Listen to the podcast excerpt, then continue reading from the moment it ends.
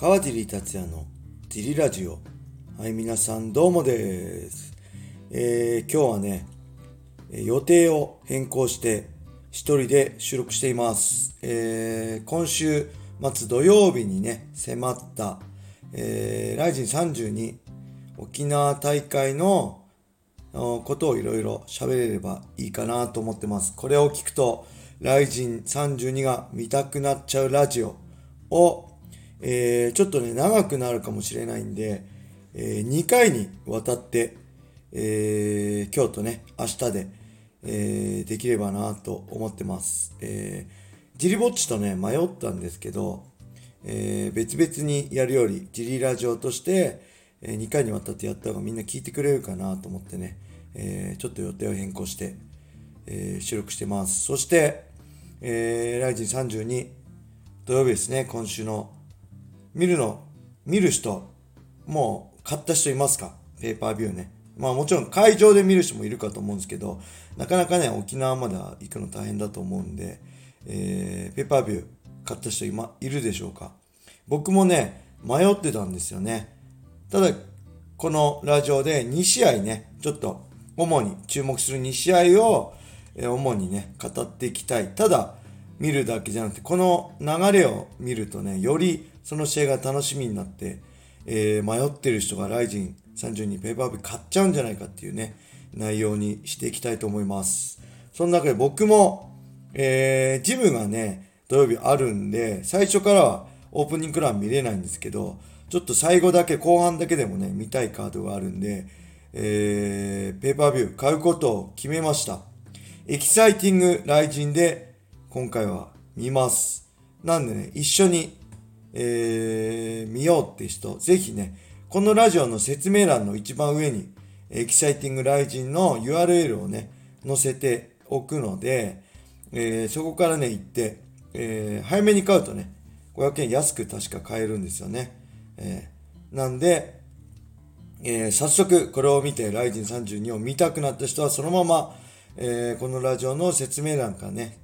えーエキサイティングライジンに飛んでいただいて購入していただけると僕も嬉しいです。はい。そんなわけでね、早速行ってみましょう。まずね、あの、その注目の2試合の前に、えー軽く他の試合も語ってみましょう。全部語っちゃうとね、えー永遠と終わりがないのと、えーキックの試合もね、多いんで、えーまずね、えーやっぱこれですよね。11試合目。砂部光久選手対前田義郎選手ね。えーこれ、まあ僕ら世代から言うとね、随分長く戦ってる2人で、ね、変わらずトップ戦線戦ってる2人でね、うん、すごいなって改めて思いますね。で、この2人再戦なんですよね。えー2003年5月18日以来の18年ぶりの再戦。砂部選手は、えーその時ね、MMA5 戦目。そして前田選手が MMA2 戦目っていうね、二人とも新人同士の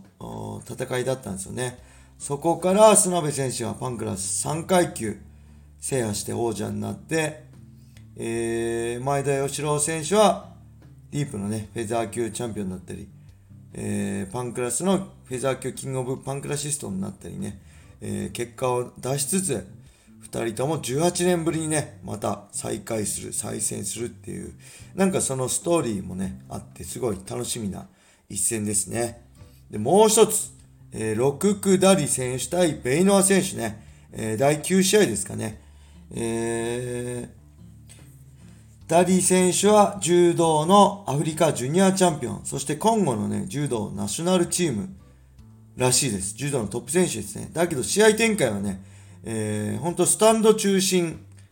打撃、殴り合いが多いですね。で、対するベイノア選手は、まあ、東京ドーム大会で山瀬選手ともやりましたけど、極真空手出身で、えーライズのウェルター級チャンピオン。そして、お笑い芸人、ケトルベルのボケ担当っていうね、異色のファイターなんですけど、えーまあ、極真出身でね、ライズのチャンピオンなんで、こちらも打撃が得意ってことで、まあ、殴り合い必須でしょうね。KO って決まるんじゃないですかね。うん。激しい試合になると思います。そして、もう一試合ね、第8試合、大原樹里選手対、えー、渡慶志浩平選手。えーこれはね、僕のファイトボックスフィットネスの会員さんがね、推し選手である大原選手の試合ね、31歳で MMA52 戦。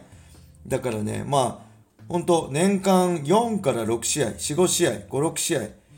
ペースでずっと何年もここやってきてる感じですよね。うん。八千選手に勝ったり、北岡選手に勝ったり、そして北岡選手に勝前回ね、勝った鈴木選手も勝ってるっていうね、えー、現ディープライト級の暫定王者かな。うん。そして、もうね、対する時計選手、これ申し訳ないんですけど、僕ね、ほんと大、あの、MMA があんまり知識が詳しくないんで、知らなかった、名前しか知らなかったんですけど、もともと MMA やってたみたいですね。沖縄出身でパンクラス。で、MMA18 試合やってたみたいですね。9勝8敗1分け。えー、そして2017年にラウェイに参戦します。このラウェイっていうのはね、ミャンマーの立ちか立ち技格闘技、えー、地上で最も危険な格闘技と呼ばれてるみたいですね。えー、グローブを着用せず、バンテージのみで、そしてパンチ、キック、肘、膝、頭突き、関節技もあるみたい。ですね。スタンドの関節技のみかな。寝技はない。のかな。えー、金敵もね、故意ではなく、流れの中で当ててい。るのであれば OK とのことです。えー、そして劣勢、失神などの場合、レフリーにタイムって言って、スペシャルタイムがあって2分間、2分間、試合が一度のみね、休憩できるってい。うことでね、特殊なルールなんです。そんな2人が戦う試合。このまあ3試合も注目しつつ、えー、やっぱりね、ここは僕が注目する、まず、1試合目ね、これ行きましょう。メインイベント。ライジン132、沖縄大会メインイベント。レーナ選手対山本美優選手ね。えこれも、まあ流れを知ってる人はね、あのー、知ってると思うんですけど、まあ改めて僕も、うろ覚えも多かったんで、いろいろ調べてみました。えー、この二人ね、えー、2015年、あ、違いますね。2016年9月25日の、えー、来人でのね、再戦になります。えー、この時がね、えー、あれですね、その前にレーナ選手は2015年12月31日の来陣で、えー、MMA デビューをして、もともとシュートボクシング出身でね、打撃が得意なんですけど、えー、12月31日の来陣で、大晦日ね、飛びつけ腕十字で、えー、一本勝ち。本当にね、自分の人生を変えちゃうような勝利でしたよね。彼女が日本の女子格闘技っていうのをね、メジャーにするきっかけとなる試合を作った選手だと思ってます。もともとね、ほんとシュートボクシング出身で、まあ、なんだろう、この、なかなか女子の格闘技っていうのが、火の目をね、見ない状態で、うん、なんか、なんていう、黎明期？女子格闘技の黎明期を戦い続けてきたファイターですね。うん、そして、えー、対する山本美優選手は、この、えー、2016年9月25の1回目のね、戦いが MMA デビュー戦でした。42歳でデビュー戦。えー、まあ皆さん知ってますけど、キッドさん、ね、山本キッドさんと、えー、レスリングのね、聖子さん、3人兄弟ですよね。幼少期からレスリングをやって、えー、なんとね、13歳で全日本女子を優勝して、17歳で世界選手権を史上最年少で優勝するっていうね、スーパーアスリートです。そして、えー、アテネオリンピックでね、それまでね、女子レスリングってオリンピック競技じゃなかったんですけど、アテネオリンピックで女子レスリングが正式種目になって、そこで復帰して代表を目指すんですが、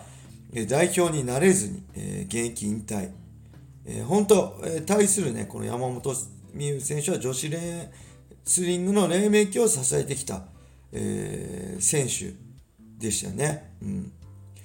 そんな2人が戦ったのは2016年9月25。山本選手がさっきも言ったように MMA デビュー戦。で、 RENA選手は MMA2 戦目でしたね。うん。試合展開としては山本美憂選手はタックルでテイクダウンするも、えー、最終的には RENA選手はニンジャチョークで一本勝ちでした。えー、そんな2人なんですけど、えーと、えー、 RENA選手はね、えー、もともと前線の試合後にね、あと2、3試合で引退するって話していたんですだが、まあそれを撤回して、えー、もうちょい続けると、ベラトールにも出たいし、こう本当ファイターとしての欲が出てきたっていうかね、すごいいいことだと思います。もったいないですよね。あのー、ぜひね、またベラトールにも挑戦してほしいし、うん。まあ、ミユさんもね、今47歳でしたっけ？で、バリバリ続けてるんでね、あのー、すごい強いファイターなんで、すごい嬉しい報告でしたね。そして、えっ、ー、とね、こんな2人の戦いなんですが、えー、まあ、あと、ミユさんか。えー、MMA ね、4戦して、最初デビューし、そのレーナ戦から4戦して1勝3敗。なんで、ほんと最初から MMA に適応、適応ね、できたわけじゃないんですよね。ほんと努力して、えー、努力して、えー、MMA5 戦目の石岡戦から、まあ、朝倉環奈戦を含むね、4連勝してきて、えー、ほんと40ね、半ばで結果を出してきたって選手ですよね。そんな2人の5年ぶりの再戦。えー、僕はね、当時、えー、解説としてね、解説席にね、座りながら見ていたんですよね。えー、もう本当、すごい印象に残ってて、この2人のね、戦いを今でもね、しっかり覚えてます。えー、すごいね、雷神としても、こう、4大会目で、まだまだね、方向性が定まってなかった時期。これ、雷神としてね、世間に定着してなかった時期ですよね。そんな時期のこの2人の戦いが、すごいね、会場の熱がすごくて、めちゃくちゃこう、なんだろう、ポジティブな、こう、力をすごい、ポジティブな空気がね、すごい会場に流れました、この2人の戦いで。で、これからね、これ、ね、僕もこれからすごい雷神はすごいことになるだろうなって感じました。そんなパワーを感じさせる2人の試合でしたね。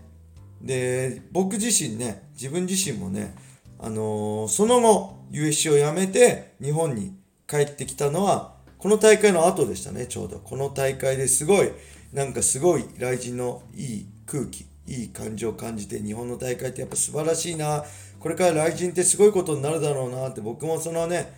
少しでも力になりたいなと思って、